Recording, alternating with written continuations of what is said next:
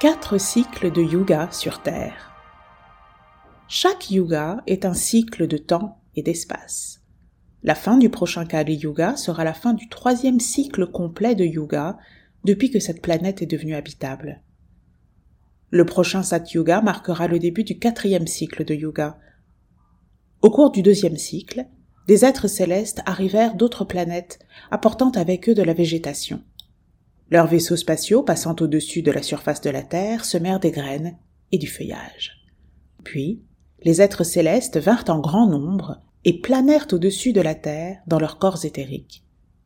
Certains devinrent des oiseaux, ainsi que de petits et grands animaux, puisqu'ils ne pouvaient endurer la duplication du corps de l'âme divine avec la force requise pour vivre sur Terre à ce moment-là. En raison des conditions sur Terre et des gaz atmosphériques, une mutation à l'origine de l'esprit instinctif sur cette planète se produisit parmi toutes les âmes divines. À la fin du deuxième cycle, les animaux étaient grands, beaux et heureux. Même pendant ce yoga, les petits animaux du deuxième cycle de yoga continuent à prendre forme humaine. Il y aura beaucoup d'humains sur Terre lorsque cette planète entamera le quatrième cycle des yogas, nous ont expliqué nos shastras.